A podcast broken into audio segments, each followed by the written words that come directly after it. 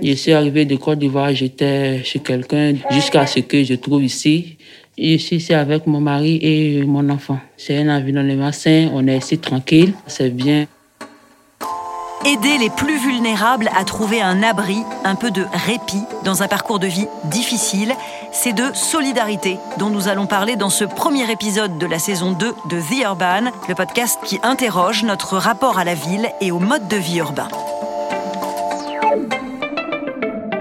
La pandémie de Covid-19 nous lance un défi médical encore irrésolu et cette crise n'a pas fini de dérouler ses effets elle qui bouleverse nos vies, propage la souffrance et met en péril l'économie mondiale. Mais ce climat de peur et d'insécurité fait aussi ressurgir des valeurs d'entraide et de solidarité, des actions humanistes qui montrent que le bien-être commun se reconstruit grâce au combat collectif, selon notre invité. Jean Viard est sociologue, directeur de recherche au CNRS et au CEVIPOF, le Centre de recherche politique de sciences politiques. Le titre de son dernier ouvrage, paru aux éditions de l'Aube, la page blanche est éloquent. Il a neigé sur le monde, une génération 2020 est née, écrit Jean Viard. Sera-t-elle celle de la solidarité? Avec nous aujourd'hui, il pose son regard aguerri sur les conséquences du coronavirus dans nos comportements et notre perception de la ville. Comment vivre la ville après cette crise sanitaire? Comment replacer l'humanisme au cœur des villes? L'humanisme, c'est l'ADN de France Horizon. Personnes isolées ou familles, réfugiés ou migrants, mineurs ou majeurs. Chaque année, cette association accompagne et soutient plus de 30 000 personnes en situation de vulnérabilité sociale vers leur insertion et leur autonomie. Avec désormais l'engagement du secteur privé via par exemple la mise à disposition de locaux vacants. Chacun y trouve son intérêt et l'association gestionnaire qui va pouvoir mettre en place de l'hébergement et accueillir des publics et pour le bailleur privé qui va mettre à disposition des locaux euh, qui étaient dans tous les cas inoccupés euh, durant toute la période intercalaire. Dans quelques minutes, The Urban vous emmène à la découverte de l'un des centres de France Horizon. Développer la solidarité au niveau d'une ville, c'est aussi possible grâce au numérique. Dans cet épisode, retour d'expérience à Dijon sur un outil qui a prouvé son efficacité pendant le confinement et a permis aussi bien aux personnes isolées de se signaler qu'à l'éclairage public d'être modulé. Le projet On Dijon est d'abord technologique puisqu'il intègre les grandes fonctions urbaines, la mobilité, l'éclairage public, la sécurité, la voirie, pour ensuite tirer un fil autour de la question des données, où là on peut à la fois réinventer le service public avec les personnels et les citoyens, et puis enfin on a les datas comme un potentiel de développement et qui peuvent faciliter la vie des gens. Nous entendrons Denis Hameau, vice-président en charge de l'économie sociale et solidaire de la région Bourgogne-Franche-Comté et chargé du projet On Dijon de métropole intelligente. Mais tout de suite, comment la solidarité peut-elle s'exprimer et s'envisager en ville? The Urban saison 2, c'est parti, bienvenue.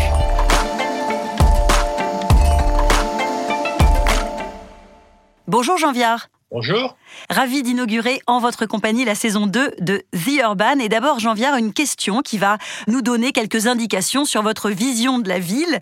Quel objet, quelle situation illustre le mieux la manière dont vous aimez vous glisser dans cette ville? Quel est, en deux mots, l'objet de votre ville, Jean Viard? Moi, je suis un rural. J'habite à la campagne depuis quasiment toujours. J'ai habité à Marseille quand j'étais jeune. J'habite à la campagne depuis 68. Donc, je moi, la, porte de la ville, pour moi, c'est un café à Paris qui s'appelle le Café des Éditeurs, où je vais tout le temps quand je suis à Paris. Les gens savent, je travaille là, je mange là, je petit jeune là, je reçois mes rendez-vous, je me fais photographier, filmer là. J'ai adopté un café. Les gens le savent, les patrons du café m'aiment bien, ils me prêtent une pièce quand il faut, tout ça. Et je trouve que la ville a des cafés merveilleux. Qui, il n'y a pas besoin d'avoir de bureau, c'est des lieux de rencontre parfaits. Le café des éditeurs, c'est vrai, avec cette belle devanture rouge et puis cette grande terrasse, on peut retenir peut-être une idée de délocalisation du studio de The Urban pour une prochaine fois, Jean Viard. Solidarité, on parle de ça aujourd'hui ensemble. Cette solidarité, Jean Viard, elle s'est exprimée au printemps notamment, et vous l'avez qualifiée d'œuvre planétaire contre une peur collective. Pourquoi est-ce qu'il faut s'en réjouir? Mais parce qu'on a sauvé des dizaines de millions de vies. Si vous voulez, si vous prenez la grande pandémie précédente, c'est-à-dire la grippe espagnole, il y a eu 50 millions de victimes et on était moitié moins nombreux. Donc les premières projections mathématiques, purement mathématiques, disaient, ben, on est deux fois plus nombreux, il peut y avoir de 50 à 100 millions de morts. Et donc du coup, ben, qu'est-ce qu'a fait l'humanité? Elle s'est confinée. Et elle s'est confinée, donc le virus a arrêté de circuler.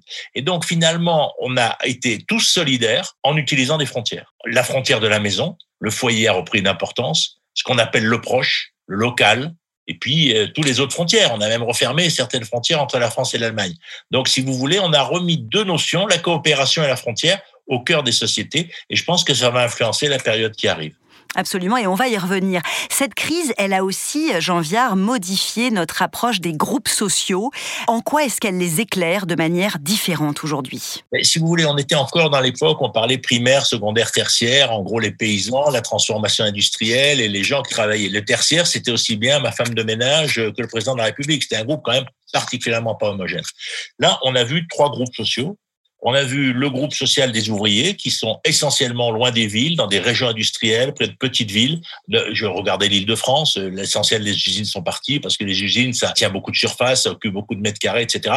Au fond, l'ouvrier a quitté la ville et l'usine avec lui. C'est le premier groupe social. Eux, ils ont été au chômage. Mais c'est vrai pour ceux qui produisent des objets, comme pour ceux qui produisent des signes. Les artistes aussi ont été au chômage. Donc, si vous voulez, tout ça, c'est un groupe social. Le deuxième groupe social, c'est ceux qui ont continué à travailler bah, ceux qui ont continué à travailler, que ce soit dans le care, dans le soin, dans la sécurité, dans le commerce, évidemment, etc., euh, les pompiers, tout ça, donc c'est deux populations un peu antagonistes, faut le dire. Il y a les gilets jaunes d'un côté au fond, c'est des urbains populaires qui ont quitté la ville pour accéder au monde pavillonnaire et qui sont à profond désarroi, on l'a vu avec la crise des Gilets jaunes. Et l'autre moitié, je dirais, de ce milieu-là, bah, c'est les populations immigrées des, anciens quartiers ouvriers des banlieues, euh, moi ce que j'appelle les faubourgs, et qui sont essentiellement issus d'immigration. C'est ce qu'on voit, vous avez un hôpital, en gros, vous avez les deux populations. Quoi. Bon.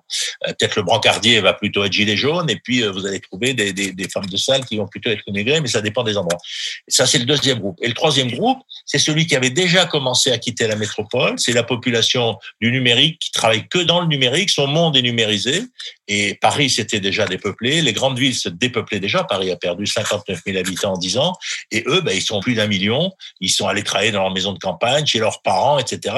Et si vous voulez, ils ouvrent quelque part un nouveau territoire, c'est euh, ce que j'appelle, il y a l'hyperville côté Gilets jaunes, et l'hyperville côté, on va dire, euh, Bobo télétravailleurs. Donc ça nous fait trois groupes sociaux territoriaux qui ont des enjeux différents. Et ce dernier groupe, vous le qualifiez aussi de groupe social binumérique. Alors, c'est vrai que d'aucuns les ont critiqués hein, pour avoir quitté euh, la capitale, notamment pendant le confinement, mais beaucoup d'entre eux y ont pris goût. Ils vont, pour certains, s'installer durablement dans des villes de plus petite taille.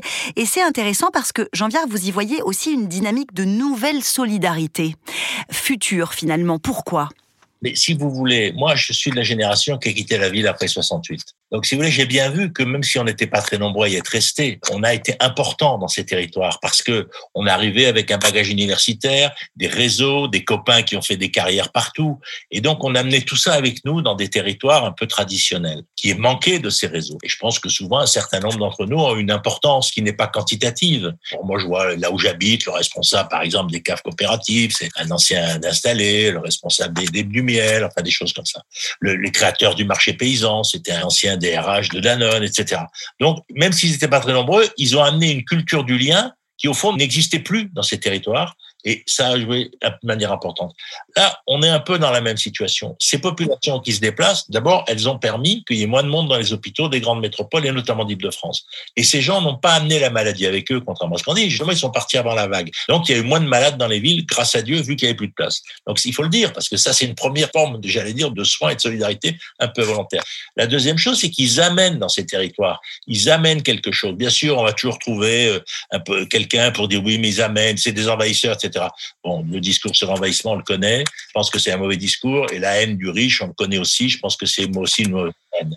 Donc ça, il faut le, le, le présenter comme tel. Ça peut revitaliser ces territoires si ces territoires leur ouvrent des portes. Si on crée 10 milieux de coworking, si on leur fait des places dans les écoles, si on agrandit les crèches, c'est-à-dire si on se dit ces gens sont une force pour le futur, ils nous amènent des choses que nous n'avons pas, et grâce à eux, on va créer des emplois, ils vont faire réparer leur voiture, ils vont acheter des médecins, ils vont, etc., etc., ils vont acheter des pommes de terre, des tomates, etc. Donc, si on les considère comme une force d'innovation, de développement, c'est-à-dire si on les accueille, à ce moment-là, ils vont faire du bien au territoire. Et si on les refuse, on en a discours, mais ils sont pas de chez nous, etc. Il vaut mieux donner du boulot à mon gamin qui en a pas qu'au mec qui arrive, etc. À ce moment-là, ça n'aura pas d'effet. Une autre leçon de la crise sanitaire, c'est aussi euh, la nécessité d'intégrer ces métiers dont vous avez parlé, ces métiers du care, ces métiers du soin, euh, ces métiers des services aussi, dans les villes, dans les métropoles. Mais est-ce qu'en fait c'est possible quand le logement, euh, qui devient extrêmement cher, donc en raison de son prix, devient finalement inaccessible à ces personnels ben, pour l'instant, on ne le rend pas, si vous voulez. C'est la première fois qu'on a vu ces gens comme un groupe social. Vous avez des chauffeurs-livreurs, vous avez des infirmières, vous avez des, des enseignants, vous avez, si vous voulez, des, tas de métiers plus simples encore. Donc, si vous voulez, c'était pas un groupe social, c'est pas la classe ouvrière, comme on disait avant. La classe ouvrière, ça associé à l'idée d'usine. Ces gens, c'est des gens du service de différents métiers qui ont pris honneur en un avant. Le chauffeur qui conduit la nuit pour livrer des cartons dans un magasin, qu'est-ce qu'il a de commun avec l'infirmière qui fait des gardes, etc. Bon, ben là, ils ont quelque chose de commun, et ça s'est vu. Alors, le problème, c'est que ces populations qui sont très moyennement payées, on leur a toujours dit, on peut pas vous payer plus à cause de la concurrence internationale. C'est le grand discours sur, effectivement, si on augmente les bas salaires. Dans l'industrie, je dis que c'est pas toujours faux. Je comprends. Il y a concurrence. Ces populations-là, il n'y a pas concurrence. On ne peut pas apporter du soin au corps des uns des autres, nous amener notre nourriture, etc., de Chine ou d'Asie, etc. Donc, eux ne devraient pas être soumis à cette pression sur les salaires, d'une part. Donc, ils peuvent être augmentés fortement. Ce n'est pas un problème de concurrence. Et la deuxième chose, c'est que si vous voulez, il faut arriver à se poser la question de où ils habitent par rapport à où ils travaillent. Or, nous, toute notre politique du logement, elle a été bâtie sur l'idée, au fond, qu'on va hiérarchiser en fonction uniquement du revenu. Mais si vous êtes infirmière dans un hôpital, il est assez normal que vous ayez un logement dans la HM qui est en face. Euh, si vous êtes institutrice ou instituteur, c'est normal que vous ayez un logement dans votre quartier. C'est ce qu'avait très bien compris Jules Ferry. Donc, il faut se dire, on peut pas forcément augmenter tout le monde, mais on peut modifier nos politiques sociales pour favoriser la proximité du travail et du logement pour ce type de population. On parle de politique sociale, on parle de solidarité euh, entre individus. Or, cette solidarité, elle provient parfois de ceux que l'on attend moins, disons, sur le sujet. Le secteur privé, par exemple, qui s'engage en faveur de l'inclusion sociale. La tendance se dessine depuis quelques années, notamment dans l'immobilier. L'objectif, réhabiliter le patrimoine existant, expérimenter euh, de nouveaux usages et faire cohabiter tous les acteurs, y compris les plus vulnérables. Championne en matière d'urbanisme transitoire, l'Île-de-France et notamment la ville de Paris qui s'est emparée du sujet. Et donc, il y a un peu plus d'un an, la capitale a même établi une charte pour le développement de l'occupation temporaire de bâtiments vacants. Parmi la quinzaine de signataires, il y a des acteurs privés et publics. On peut citer RATP Group, Paris Habitat, Kaufman Broad et encore Gessina qui, depuis décembre 2019, prête gracieusement des locaux à l'association France Horizon pour en faire un CHU, un centre d'hébergement d'urgence. Anneline Menella s'est rendue sur place, direction la rue d'Arrault, dans le 14e arrondissement de Paris.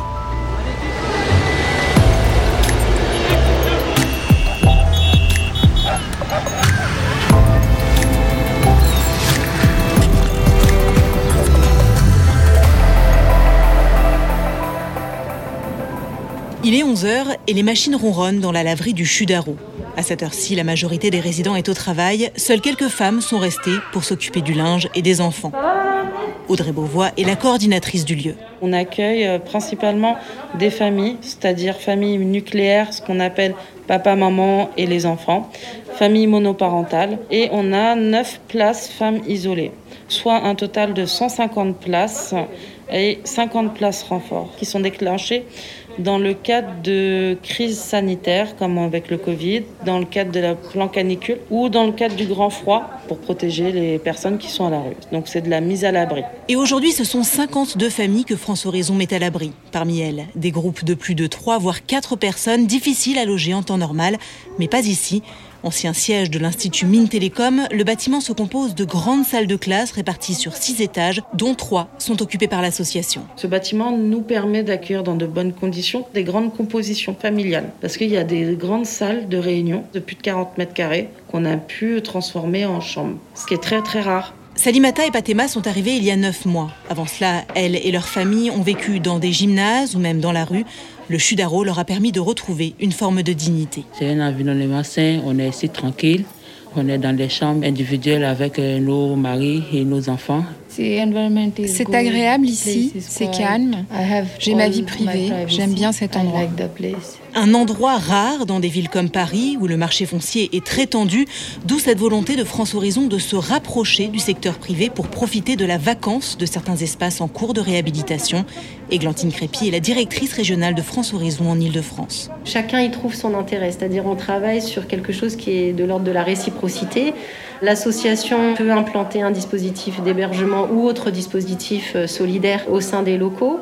Et de l'autre côté, non seulement d'un point de vue bâti, il est occupé, il est maintenu, entretenu. Et au-delà, il y a aussi le message que les acteurs privés peuvent véhiculer d'une certaine euh, mission autour de la solidarité. Un partenariat gagnant-gagnant donc qui remporte, semble-t-il, un succès croissant. Au niveau des acteurs privés, c'est un petit peu dans la mouvance ces dernières années euh, de créer des passerelles avec un monde qui n'est pas euh, uniquement basé sur le lucratif mais euh, sur d'autres réalités euh, sociétales, environnementales également, et donc sur des missions de solidarité.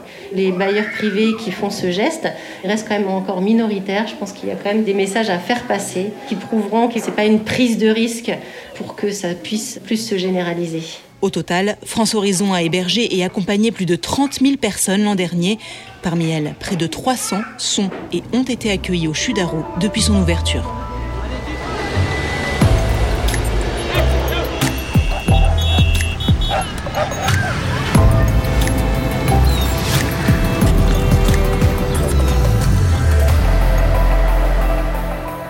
Votre commentaire, Jean Viard, sur cette politique sociale qui, qui doit se penser en intégrant de nouveaux acteurs, peut-être? Il y a deux choses. Vous voulez, dans les années 80-90, on a inventé les friches dans les villes, à Bordeaux, à Marseille. C'est-à-dire, au fond, c'est le moment où les usines ont quitté la ville. On a eu des grands terrains à l'abandon pendant un certain temps, parce que la France, c'est un pays très bureaucratique. Il faut des années pour faire naître un projet. Là, on est dans la même situation on a des bâtiments qui effectivement mettent longtemps à être transformés. Et au fond, il y a deux questions. D'une part, éviter qu'ils soient scatés et qu'on soit face à des grandes difficultés d'occupation. Et d'autre part, évidemment, faire des lieux de la solidarité, ce qui permet à la fois de les utiliser, de les rendre utiles, et on peut les utiliser tout de suite. C'est-à-dire qu'effectivement, on n'a pas besoin de les transformer énormément. Donc ça répond à quelque chose qui, au fond, a une vacuité, qui est une vacuité, je dirais, liée au temps bureaucratique de la mutation. Donc c'est extrêmement intelligent. En plus, évidemment, c'est un intérêt que ça permet d'accueillir des gens qui, eux, sont à la rue, j'allais dire, immédiatement ou déjà à la rue, et ça permet de les accueillir tout de suite. Je dirais juste une chose, vous savez, en France, on a du mal à penser qu'il y a des faubourgs, il y a toujours des gens qui arrivent, il y a des couples largues, il y a des dizaines de milliers de couples qui vont exploser, il y a des gens qui viennent de l'étranger. On a enlevé l'idée de faubourg, on parle de politique de la ville. Et non, c'est pas une politique de la ville, c'est une politique du faubourg, c'est une politique de l'accueil, c'est une politique de ces lieux euh, qui sont en attente d'utilité. Et ça, on en aura toujours besoin parce que la société, elle est vivante. Il y a toujours des arrivants, que ce soit de l'étranger, de la campagne, des crises, etc. Et donc, c'est une vision intelligente d'une société qui est vivante, qui n'est pas qu'une société stabilisée et sécurisée. Justement, la problématique que vous posez parmi les effets de la pandémie sur la ville, c'est justement celle des frontières. Alors, pourquoi est-ce qu'aujourd'hui, cette richesse de la ville, c'est-à-dire sa fonction de carrefour, est à vos yeux menacée? Une ville, pour moi, c'est une grande gare prenons cet exemple parce que tout le monde voit ce que ça veut dire. Et c'est vrai que si vous voulez, la révolution numérique qui a commencé, disons, en 2006, quand Twitter a commencé à exister. Donc, si vous voulez, on est rentré dans le monde numérique. C'est-à-dire, le monde numérique, c'est comme au-dessus des voies physiques où il y a des trains, où il y a des gens qui passent. Là, on a mis un autre type de lien qui est le lien numérique. Et au fond, il y a un endroit où ces deux types de déplacements se croisent, c'est la grande ville, où il y a les croisements entre les liens numériques et les liens physiques. Et donc, c'est ça la question, si vous voulez, qui a renforcé le pouvoir de ces métropoles, même si justement, comme ce pouvoir a augmenté, puisque huit grandes métropoles françaises produisent 61% dans la caisse collective, mais en même temps, du coup, ça a fait augmenter le prix des loyers, ça a expulsé les derniers ouvriers des dernières usines, parce que il est clair qu'un avocat international, ça rapporte beaucoup plus qu'un ouvrier au mètre carré, et que du coup, si vous voulez, il y a une sélection qui s'est faite, et en plus, les loyers ont tellement augmenté que les gens, au fond, ils ont des toutes petites surfaces d'habitat. Donc, au fond, quel est le rêve des populations? C'est de travailler dans la métropole et d'y venir pas tous les jours et d'habiter à côté. C'est le modèle dominant. Et donc, on est dans une course en ce moment entre d'un côté des métropoles comme Paris, qui parlent de la ville un quart d'heure, qui augmente la place des vélos, etc., qui, qui met des arbres. En gros, ils disent, attendez, on va vous faire un peu une vie de quartier, une vie locale. Et puis, les gens, pour l'instant, ils ont envie de s'en aller et de venir deux jours dans la ville. Alors, on a tendance à rendre les entrées dans la ville plus difficiles. Regardez Porte d'Orléans, j'étais encore la semaine dernière. Vous avez un tiers de la surface pour les bus, mais il y a un bus toutes les dix minutes. Un tiers pour le vélo, il y a un vélo de temps en temps. Et un tiers pour les voitures, il y a deux heures de queue. Pas deux heures, une demi-heure. Donc, on est là. C'est-à-dire, on fait de l'idéologie territoriale Et quelque part, on oublie que la ville est une gare. Et que si vous voulez, euh, Paris, par exemple, qui a 2 millions d'habitants, qui en ont perdu 59 000, il y a 700 000 de ces 2 millions qui travaillent dans la ville. Il y a un million de gens qui viennent à travailler tous les jours, un million. Et il y a, je ne sais pas combien, 30, 40, 50 millions de gens qui viennent tous les ans qui viennent. Euh, moi, j'y vais en moyenne deux fois par mois, mais on est très, très nombreux à venir tantôt une semaine, tantôt un jour. Regardez Caen et Rouen, il y a des milliers de gens qui viennent un ou deux jours par semaine. Donc, la ville est cet immense carrefour. Et la question qui nous est posée aujourd'hui, c'est comment articuler tous ces modes de vie pour que tous ces gens vivent bien ensemble. Et c'est très difficile parce que la démocratie, c'est le vote de ceux qui y habitent. Et donc, le maire, il est l'élu des habitants, mais il n'est pas l'élu du moteur urbain si vous voulez, le moteur urbain, au fond, il n'a pas de porte-parole. Et donc la question, c'est est-ce que la ville va être tellement habitable qu'elle ne sera plus utile en termes de garde, de fonction, si vous voulez, de connexion, ou est-ce qu'elle va savoir garder tous ses équilibres Et comment les groupes les plus fragiles ne vont pas être exclus de cette bataille? C'est pour ça que je dis, les gens du Caire, il faut leur donner la priorité dans le logement social, là où ils travaillent, parce que sinon ils vont être écrasés par cette bataille entre, au fond, cette ville qui veut être la ville du quart d'heure, la ville de la forêt, du jardin, c'est génial. Regardez Paris, ils font des fermes urbaines et tout. Pour ça, en rigolant, je dis toujours aux Parisiens, vous mangez 3 millions d'œufs par jour, est-ce que vous voulez qu'on vous envoie les poules? C'est-à-dire, à un moment, avoir une échelle, une vision de l'échelle des problèmes et se dire, on est là face à une grande mutation, comment, au fond, la qualité de l'habiter va fonctionner avec la qualité du moteur qu'elle rencontre. Et comment on va articuler les deux? Pour l'instant, personne ne le pense en entier. Paris se renferme, le Grand Paris n'existe pas. Euh, le Grand Paris est pour moi quelque chose, la fusion de Paris et de l'Île-de-France me semble tellement une évidence, la fusion des Bouches-du-Rhône et de Marseille, etc.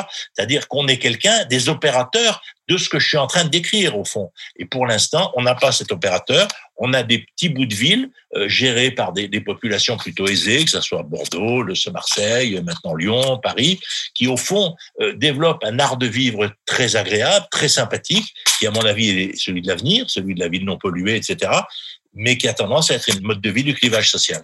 Donc, effectivement, pour lutter contre l'exclusion, il faut favoriser la mobilité. C'est ça la recette. Mais il faut favoriser les mobilités. Ça dépend pour qui. Je veux dire, celui qui travaille à l'hôpital, c'est bien qu'il puisse aller travailler à pied à côté. Celui qui est sur son ordinateur, ça pose aucun problème qu'il habite à Tours et qu'il ait une maison de 150 mètres carrés plutôt qu'un studio de 40 à Paris. Vous voyez, les trois grands groupes sociaux qu'on a vus, dont font des logiques de mobilité différentes. Mais la question qui nous est posée, c'est qu'il faut après qu'ils aient le sentiment d'appartenir à une communauté politique. On a bien vu avec les Gilets jaunes. Le problème des Gilets jaunes, c'est quoi? C'est qu'on a construit 16 millions de maisons avec jardin dans ce pays depuis la guerre, à peu près, un peu moins, et que ces gens-là, ils habitent n'importe où. Ils ont acheté un terrain. Ils n'ont pas adhéré à une commune. Et donc, quand ils ont voulu se révolter, ils sont pas allés à l'hôtel de ville, ce qui aurait été normal. Ils sont allés sur le rond-point. C'est-à-dire qu'ils se sont sentis en dehors de l'espace du territoire politique, ils ne faisaient pas communauté, et donc ils sont allés sur les ronds-points. Mais du coup, évidemment, ça n'a pas débouché, mais ils sont toujours là et leur souffrance sociale aussi. Autre prisme, qu'est-ce qu'on peut dire sur les fractures générationnelles dans les métropoles, justement? Qu'est-ce que ça dit d'un point de vue démographique? La ville est un lieu de la rencontre. À Paris, par exemple, la majorité des logements est occupée par une personne seule. Les logements sont plus petits, mais quand même. Pourquoi? Parce que la ville, d'abord, c'est le lieu des études, c'est le lieu d'une initiation à la vie d'adulte, c'est le lieu où on revient quand on se sépare. Au fond, nous menons des vies privées discontinues et nous avons des vies professionnelles discontinues. Donc nous avons des logiques territoriales qui changent. Et puis à un moment, on prend sa retraite et une grande partie des gens qui prennent leur retraite aiment bien soit aller d'où ils sont originaires, soit aller là où ils allaient en vacances, parce que ils se disent si j'ai réussi mes vacances en Bretagne, pourquoi je réussirais pas ma retraite en Bretagne? Donc ils vont souvent à peu près au même endroit. Et puis vous avez évidemment une population hyper urbaine, on peut dire, celle qui a deux maisons. En France, il y a 3 millions et demi à 4 millions de résidences secondaires qui sont essentiellement possédées par des gens qui habitent en appartement dans les beaux quartiers. Donc si vous voulez, je dirais la ville haussmanienne est absolument géniale quand vous avez à côté une maison à la campagne. Mais évidemment, c'est pas le lot commun. Alors du coup, comment est-ce qu'on peut faire ville ensemble? Pour le moment, on a plutôt tendance à faire ville séparée. On est une société d'archipel. J'avais écrit un livre il y a 25 ans qui s'appelait La société d'archipel. Mais en ce moment, on passe presque de la ville d'archipel au risque de segmentation, euh, de conflit. L'attentat, au fond, est une forme d'explosion de l'archipel, si vous voulez. Le repli communautaire, la séparation. Donc, on a ces risques-là. Alors, comment on fait ville ensemble? Mais si vous voulez, c'est là où la pandémie peut nous aider, parce qu'avant la pandémie, on n'avait plus aucun futur. La grande majorité des gens pensaient qu'on avait vécu mieux hier que ce qu'on vivrait demain. Et donc, on n'avait pas de représentation politique du futur depuis la fin du mythe révolutionnaire ou la fin du paradis comme solution massive. Il y a toujours des gens qui croient qu'ils iront au paradis, bien entendu, mais c'est plus le cœur du projet collectif. Au fond, on n'a pas de futur pas partagé. Donc, on se replie chacun sur ce qu'on possède ou ce qu'on espérerait posséder. Et en bas de l'échelle, je dirais, il y a le petit blanc qui ne possède que sa couleur de peau et qui se sent concurrencé si des gens sont plus riches que lui parce qu'il pensait avoir un capital qu'on pouvait pas lui enlever. Il se rend compte d'un coup qu'il peut être doublé par d'autres. Et donc là, on est dans cette situation-là. Quelque part, la pandémie, on va dire, le virus, c'est un détonateur écologique. Il nous a fait exploser au bout du nez que Descartes avait tort. Nous ne sommes pas maîtres et possesseurs de la nature. La nature, effectivement, peut vivre sa vie et nous déstructurer, alors qu'on a une civilisation scientifique et technique qui est une pure merveille par rapport à tout ce que l'humanité a connu. On a gagné ne fût-ce que 20 ans d'espérance de vie depuis la guerre. Enfin, c'est absolument extraordinaire ce qu'on est en train de faire. Mais en même temps, évidemment, on est conscient qu'on ne maîtrise pas la nature. Et là, ce, virus nous l'a dit clairement. Donc, si vous voulez, d'une certaine façon, je pense que la bataille du siècle qui vient, et cette pandémie va être la porte qui s'ouvre sur ce monde, où il y a une immense bataille en comment on va faire pour trouver un autre rapport avec la nature, considérer qu'on est dans la nature et pas à côté, ce qui était l'idée d'hier, et qu'effectivement, ce qui nous intéresse, c'est de sauver la nature dans laquelle on vit. On cherche pas à sauver la Terre. La Terre n'est pas en danger. Ce qui est en danger, c'est l'humanité. Et donc, effectivement, comment on va faire ça? Il y en a qui vont dire il faut se restreindre. Il y en a qui vont dire la science donne la solution. Il y en a qui faut dire il faut quitter la ville. on va dire il, y a le modèle Amish qui a sa qualité, même s'il n'est pas très prisé au pouvoir. Euh, mais c'est tous ces débats sont devant nous et on va réorganiser le champ politique sur ces affrontements. Et c'est extrêmement intéressant parce que on parle d'un enjeu qui va organiser nos sociétés pendant des décennies, si vous voulez. En n'oubliant jamais une chose qu'on oublie trop souvent en France quand on parle de décroissance, etc., c'est qu'on ne peut décroître que si on est déjà extrêmement doté.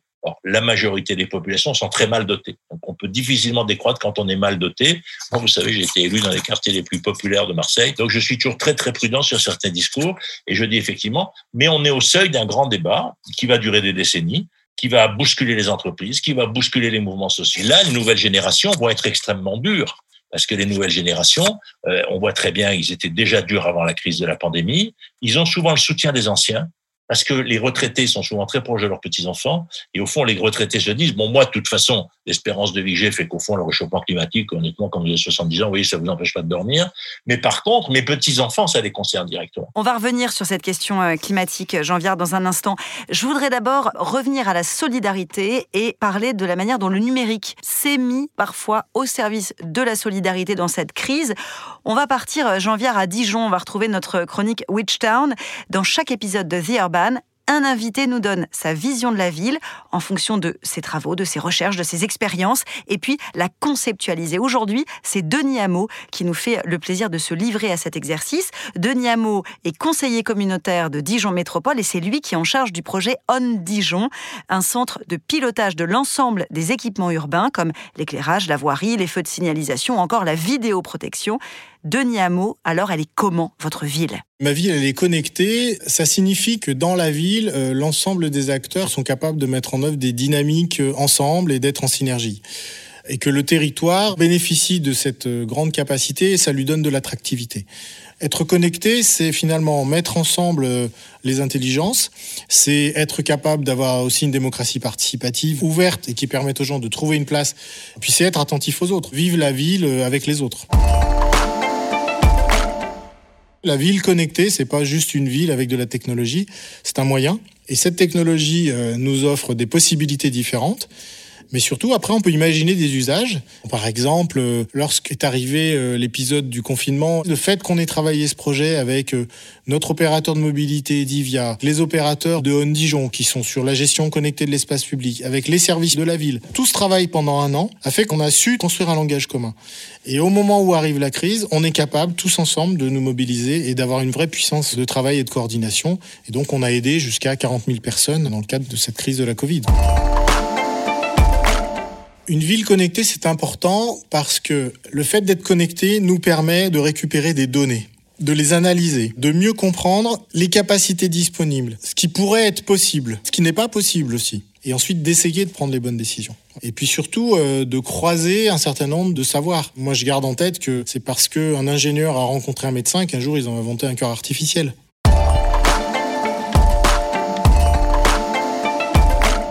Alors Jean Viard, votre euh, commentaire sur le rôle du numérique, de la technologie comme outil favorisant la solidarité, pour ou contre? C'est très intéressant. Moi, j'avais vu ça il y a déjà quelques années. On construit maintenant des immeubles connectés où il y a effectivement une conciergerie et vous pouvez mettre euh, j'ai besoin d'une perceuse demain parce qu'en moyenne on a tous une perceuse dont on sert 10 minutes par an ou est-ce que vous pouvez me garder mon gamin ou des choses ou des tas d'autres choses. Donc au fond ça il y a devient il y a une espèce de conciergerie numérique qui est inclus dans la construction de l'immeuble dès le début pour effectivement se dire on a plein de services à se rendre les uns les autres, que se rendre d'ailleurs dans les quartiers les plus pauvres, on oublie souvent que si les gens s'en sortent, c'est à cause de solidarité de ce type. Ils sont peut-être pas numériques, mais ils sont extrêmement, ils s'échangent le couscous, la garde d'enfants, euh, la réparation de la voiture, le coiffeur, etc. Il y a toute cette économie euh, de, la qualité de vie qui est présente, mais qui est présente non organisée. Je pense qu'effectivement, considérer une ville, un quartier comme un lieu d'échange. La perceuse, c'est un excellent exemple, parce qu'on a tous acheté des perceuses dont on s'est servi tout de suite 25 fois. Donc, si vous voulez, c'est mais ça peut être la machine à coudre, ça peut être des tas d'autres objets comme ça, si vous voulez, qui peuvent extrêmement circuler. On l'a bien vu pendant les masques, il y a plein de gens qui ont prêté leur machine à coudre. Au fond, l'idée de conciergerie par rue ou par quartier. Et comme on échange des choses, on crée du lien. Le but de l'humanité, c'est de rencontrer les autres hommes. C'est ce qui quand même nous intéresse le plus. Et donc, l'objet qui est transitionnel dans une relation entre individus. Et puis évidemment, ça aide les plus fragiles parce qu'ils ne peuvent pas se lâcher. Donc je pense qu'il y a toute une réflexion très intéressante qui se développe dans ces secteurs. Est-ce que cette solidarité peut durer de la crise sanitaire, dont on peut dire qu'elle a vraiment commencé au printemps dernier, à la crise économique dans le cœur de laquelle on est en train maintenant d'entrer? Il faut pas oublier qu'on est dans des sociétés de discontinuité. Je déménage, je me sépare. Il y a des moments où je suis tout seul, je suis triste, je vais peut-être aller au resto du cœur, servir pendant un an, deux ans, ça va me faire du bien, je vais rencontrer des gens en difficulté, ça va m'ouvrir les yeux, je vais reconstruire une relation, je vais disparaître du lien social et de l'aide sociale. C'est comme ça qu'il faut penser. La Croix-Rouge, j'étais à leur assemblée générale, j'aurais dit, faites attention, le bien aujourd'hui, c'est pas du premier jour de ma vie au dernier. Vous, vous êtes là, vous êtes là depuis 50 ans, etc.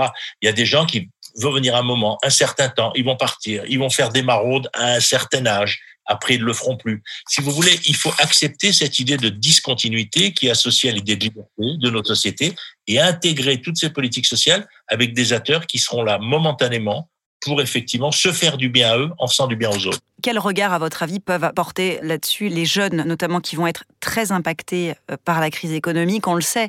Est-ce qu'ils sont prêts à ça, par exemple? Écoutez, c'est marrant parce que je lisais un manuscrit euh, hier que j'ai peut-être publié qui disait au fond, si les jeunes sont si loin des partis politiques, c'est parce que leur engagement dans la société se fait directement. Ils vont pas aller voir un parti en disant qu'est-ce que je peux faire? Ils vont aller voir une ONG, ils vont aller voir, ils vont aller faire des maraudes, ils vont aller faire des cours du soir à des enfants illettrés. C'est-à-dire, je pense qu'on est dans une époque où on a envie d'agir directement et donc pas d'intervenir sur les structures sociales pour les modifier un jour, etc. Je pense qu'en fait, les jeunes font énormément de choses de ce style. Et pendant la pandémie, moi, j'avais regardé dans certains départements de la banlieue parisienne. Il se trouve que beaucoup des solidarités sont faites des retraités qui sont au cœur du lien social de nos sociétés. L'essentiel des élus sont des retraités et l'essentiel des gens, des maraudes, des restos du cœur, tout ça, en fait, ce sont des retraités. Ils ont été retirés, on va dire, du marché de la solidarité à cause du risque avec le Covid.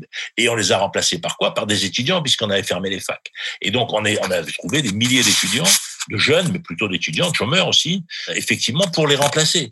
Et donc, on est allé les chercher, peut-être qu'on les a un peu indemnisés. Mais ils sont d'abord venus, d'abord parce qu'ils avaient envie de faire quelque chose et qu'ils sont mis à mourir, mais aussi parce que d'un coup, ils ont appris des choses. Mais c'est une solution momentanée. Ce sont eux, cette génération 2020 mais c'est une partie, ils ont appris quelque chose. Après, si vous voulez, la question, c'est arrêtons de dire qu'on attend que le virus soit terminé. Vivons ce qui se passe.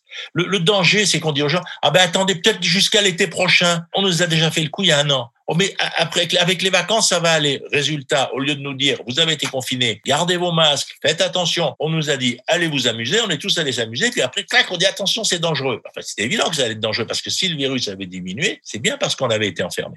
Et donc, si vous voulez, là, on est dans la même situation. Vivons autre chose. Les gens lisent des livres comme ils n'en ont jamais lu parce qu'effectivement, ils peuvent pas aller au théâtre. Les gens ont des échanges téléphoniques ou par Zoom avec leurs grands-parents, ce qui n'était jamais arrivé. Donc, si vous voulez, éclairons ça, créons des lieux de coworking, essayons, si vous voulez, de modifier la société maintenant, pendant la pandémie. Et pas d'attendre que la pandémie soit terminée. Justement, cette pandémie, vous en avez parlé comme d'une répétition euh, générale avant euh, le conflit avec le climat. Alors on est prêt à changer? Écoutez, regardez ce qu'on a changé depuis l'année dernière. Qui aurait pensé que 5 milliards d'individus pourraient s'enfermer chez eux? Qui aurait pensé qu'un milliard d'enfants allaient sortir des écoles? Alors c'est pas tout positif. Hein. Il y a sans doute des dizaines de millions de petites filles qui vont pas y retourner. Je suis pas naïf. Il y a plein d'enfants qui ont décroché, qui raccrocheront jamais. Donc je ne dis pas que tout est positif dans ça, mais on a vu qu'on pouvait changer on a vu qu'on pouvait vivre quasiment sans consommer, qu'on pouvait écouter les consignes. Même le président Macron, qui n'est pas forcément aimé de tous les Français, euh, quand il dit il faut faire comme ça, 90% ben, des gens disent ah oui, il a raison, on va le faire.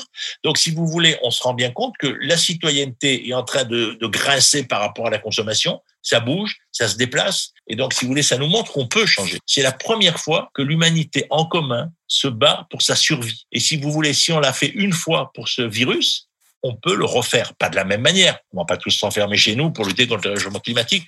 D'ailleurs, ce serait pas efficace. Mais ça veut dire qu'on peut profondément modifier nos comportements. Mais si on nous donne des consignes claires et si on sait où on va. C'est pour ça que je dis que la pandémie est un détonateur écologique. Ça peut être effectivement un détonateur pour les décennies qui viennent. Et on dira ça dans 50 ans. Je ne serai plus là, mais les sociologues dans 50 ans on verra comment ils analyseront la situation. Peut-être comme ça, ça sera la porte de la lutte contre le réchauffement climatique. On sait qu'on peut le faire, changer nos habitudes, et ça, c'est déjà en soi un grand acquis. Merci Jean Viard, merci à vous tous de nous suivre. Si vous aimez The Urban, bien sûr, n'oubliez pas de partager. À très bientôt.